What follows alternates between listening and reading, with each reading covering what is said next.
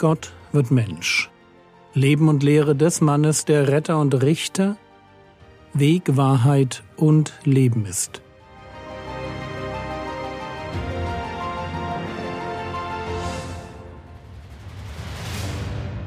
Episode 344 Die Speise zum ewigen Leben Teil 10 Kommen wir zurück zu Johannes Kapitel 6, die Verse 61 und 62. Da aber Jesus bei sich selbst wusste, dass seine Jünger hierüber murrten, sprach er zu ihnen, Daran nehmt ihr Anstoß? Wenn ihr nun den Sohn des Menschen dahin auffahren seht, woher er kommt? Ich hatte das in der letzten Episode schon angedeutet.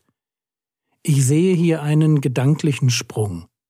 Eben noch sind wir bei der Predigt von Jesus und dann Vers 62 ein ganz klein wenig woanders. Wisst ihr, was manchmal schade ist? Dass man in der Antike bei Reden, die überliefert wurden, dass man da kürzt. Klar, das ist nötig, das verstehe ich schon, aber es ist schade, weil manchmal und vor allem dann, wenn der Autor sehr dicht am Geschehen ist und wenn er die Person, die redet, besonders gut kennt, weil es dann manchmal schwierig wird, den Originalgedankengang präzise zu rekonstruieren. Hier ist meines Erachtens so ein Punkt. Und das ist für den Prediger unschön weil er ja einerseits nichts Falsches sagen will, aber andererseits eben auch sagen muss, was der Text bedeutet.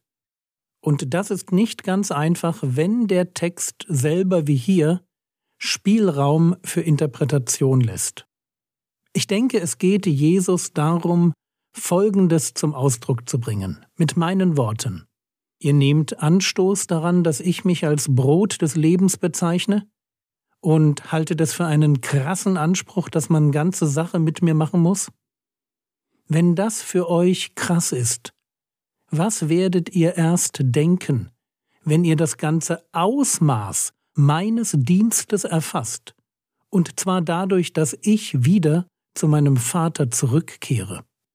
Ich sage es mal so, wenn Jesus ein Wunder tut und Essen vermehrt, dann ist das zugegebenermaßen eine wunderliche Sache. Aber jeder Religionsgründer, der etwas auf sich hält, sollte ein paar solcher Wunder für seine Jünger bereithalten, oder? Wo Jesus alle Religionsstifter blass aussehen lässt, das ist nicht in Sachen Wunder, sondern in Sachen Totenauferstehung. Nur einer ist aus den Toten auferstanden, in den Himmel aufgefahren, hat sich zur Rechten Gottes gesetzt und wartet als König der Könige darauf, dass Gott Vater selbst ihm alle Feinde unterwirft. Wenn Jesus uns schockiert mit dem, was er tut und sagt, dann ist das nichts im Vergleich zu seiner Verherrlichung. Versteht ihr? Eine Predigt halten kann jeder. Jeder Scharlatan kann ein Wunder faken, aber erleben, wie ein Mensch den Tod besiegt, von Gott mit allen Ehren im Thronsaal empfangen wird und den Namen empfängt, der über allen Namen ist, also zur absoluten Nummer eins im Universum gemacht wird. Das ist eine ganz andere Sache. Johannes Kapitel 6, Vers 63 Der Geist ist es, der lebendig macht. Das Fleisch nützt nichts. Die Worte, die ich zu euch geredet habe, sind Geist und sind Leben. Der Geist, das ist der Heilige Geist. Und der Herr Jesus spielt hier auf etwas an, was wir als Leser des Johannesevangeliums schon wissen. Nikodemus hatte doch in Kapitel 3 gefragt, wie man von neuem geboren werden kann. Er hat das gefragt, weil Jesus ihm gesagt hatte, Wahrlich, wahrlich, ich sage dir, wenn jemand nicht von neuem geboren wird, kann er das Reich Gottes nicht sehen. Man braucht einen kompletten Neuanfang, eine neue Geburt, sonst wird das nichts mit dem ewigen Leben. Und als Nikodemus nicht versteht, wie das gehen soll, da erklärt ihm der Herr Jesus, dass der Heilige Geist hinter dieser Neugeburt steht. Und dasselbe lesen wir hier. Der Geist ist es, der lebendig macht. Das Fleisch nützt nichts. Mein Fleisch, also ich mit meinen Möglichkeiten, meinen guten Taten, meiner Herkunft, meinen Kontakten, meinem Bankkonto, meinem Wissen über Theologie und so weiter. Mein Fleisch, das alles nützt nichts, das macht mich nicht lebendig. Wir brauchen eine Begegnung mit dem Heiligen Geist, um ewiges Leben zu finden. Und genau das will Jesus. Deshalb predigt er. Es sind seine Worte, in denen Geist und Leben stecken. Und deshalb müssen wir dem vertrauen, was Jesus sagt. Und nur ein Glaube, der sich ganz eng an dem orientiert, was Jesus tatsächlich gesagt hat, so ein Glaube kann retten. Johannes 6, Vers 64 Aber es sind einige unter euch, die nicht glauben. Denn Jesus wusste von Anfang an, welche es waren, die nicht glaubten und wer es war, der ihn überliefern würde. Es muss furchtbar sein, wenn man weiß, wer nicht glaubt. Und noch schlimmer, wenn man weiß, wer einmal zum Verräter werden wird.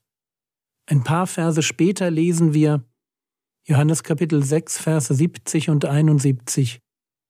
Jesus antwortete ihnen, Habe ich nicht euch, die Zwölf, erwählt? Und von euch ist einer ein Teufel. Er sprach aber von Judas, dem Sohn des Simon Iskariot, denn dieser sollte ihn überliefern, einer von den Zwölfen. Jesus weiß hier genau, wo die Menschen stehen, die ihm zuhören. Aber es ist genau diese Stellschraube, dieses Wissen um den Unglauben im Leben von Menschen, der Jesus so deutlich reden lässt. Johannes Kapitel 6, Vers 65 und er sprach, Darum habe ich euch gesagt, dass niemand zu mir kommen kann, es sei ihm denn von dem Vater gegeben. Wir hatten das Thema schon. Jesus warnt die Zuhörer, dass ihr Zögern und Zaudern, ihr nicht an ihn glauben wollen, dass das ein ganz schlimmes Indiz für ein viel größeres Problem ist.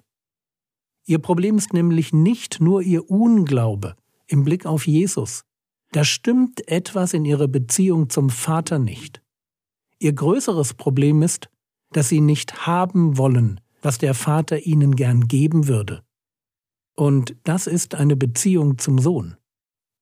Und ich frage mich, wie viele Leute es heute gibt, die genau an diesem Punkt stehen. Die zwar ein bisschen Christentum als Religion pflegen, gerade an Weihnachten, die aber genau so drauf sind. Da ist ein bisschen christliche Kultur, aber keine echte Beziehung zum Vater und auch keine echte Beziehung zum Sohn. Und wenn solche Leute dann hören, dass auch sie Jesus brauchen, dann wird es für sie ganz, ganz schwer. Ganz schwer, weil die religiöse Fassade, die ihnen ein gutes Gefühl vermittelt, die ist ja auch dazu da, sie vor Gottes Anspruch auf ihr Leben abzuschirmen. Versteht ihr? So viel Gott wie nötig, aber natürlich niemals ein Gott, der mich ganz bekommt. Und wenn Gott dann in mein Leben tritt und ganz klar macht, dass etwas nicht stimmt, dann bekommen die Religiösen ein Problem. Ein riesiges Problem entweder so weitermachen wie bisher und sich eingestehen, dass Gott eigentlich mehr will, oder Glaube an Jesus und raus aus der Komfortzone. Johannes Kapitel 6, Vers 66 Von da an gingen viele seiner Jünger zurück und gingen nicht mehr mit ihm. Schade. Eben noch ein Jünger Jesu, jetzt keiner mehr. Und diesen Schritt gehen viele. Kann man Jünger sein, ohne zu glauben? Ja. Sehen wir ja hier im Text. Es gibt Jünger und Jünger. Genauso wie es Nuspli und Nutella gibt. Sorry, das ist mein Geschmack. Du kannst das anders sehen. Aber er versteht, es gibt Menschen, die sagen, dass sie Jünger Jesu sind. Und es gibt solche, die es nicht nur sagen, sondern auch Nachfolge leben.